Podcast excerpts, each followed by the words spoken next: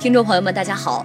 您现在收听的是由科技讯和喜马拉雅联合制作播出的节目，我是主持人雪冰。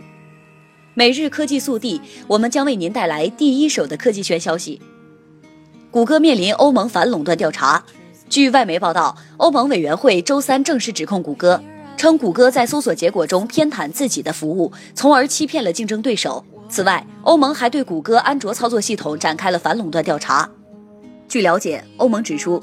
谷歌搜索引擎由于存在明显的搜索偏见，在搜索结果显示中优先显示与其自身利益相关或符合其喜好的内容，而这种行为严重违反了欧盟反垄断条例。此举一方面对市场的良性竞争有抑制作用，另一方面因为剥夺了消费者的多样性选择，因而十分不公平。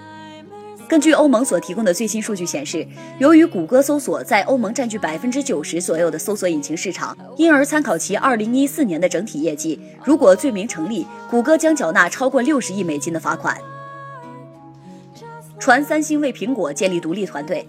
近日，三星成立了一个两百人的独立团队，为苹果提供专门的显示屏生产及相关服务。据了解，该团队隶属于三星，专职为苹果提供设备显示屏的研发。有内部人士指出，尽管归于三星旗下，但该团仅允许内部共享与苹果业务有关的信息。据悉，整个研发团队成立于今年四月一号，未来将逐渐增加销售外协服务。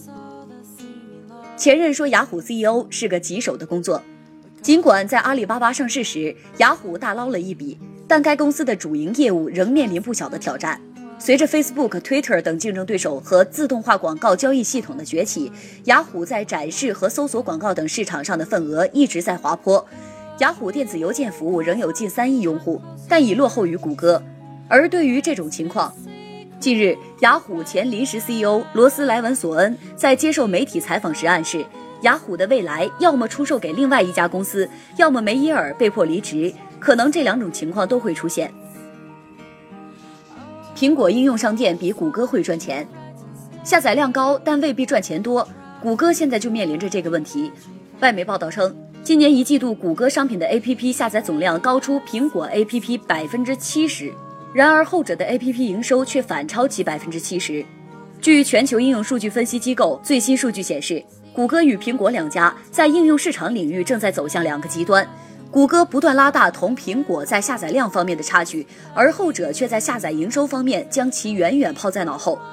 以二零一五年一季度为例，受中国及美国本土市场发展强劲影响，苹果商店的全球营收总额在二零一四年第三季度的百分之六十的基础上继续扩大。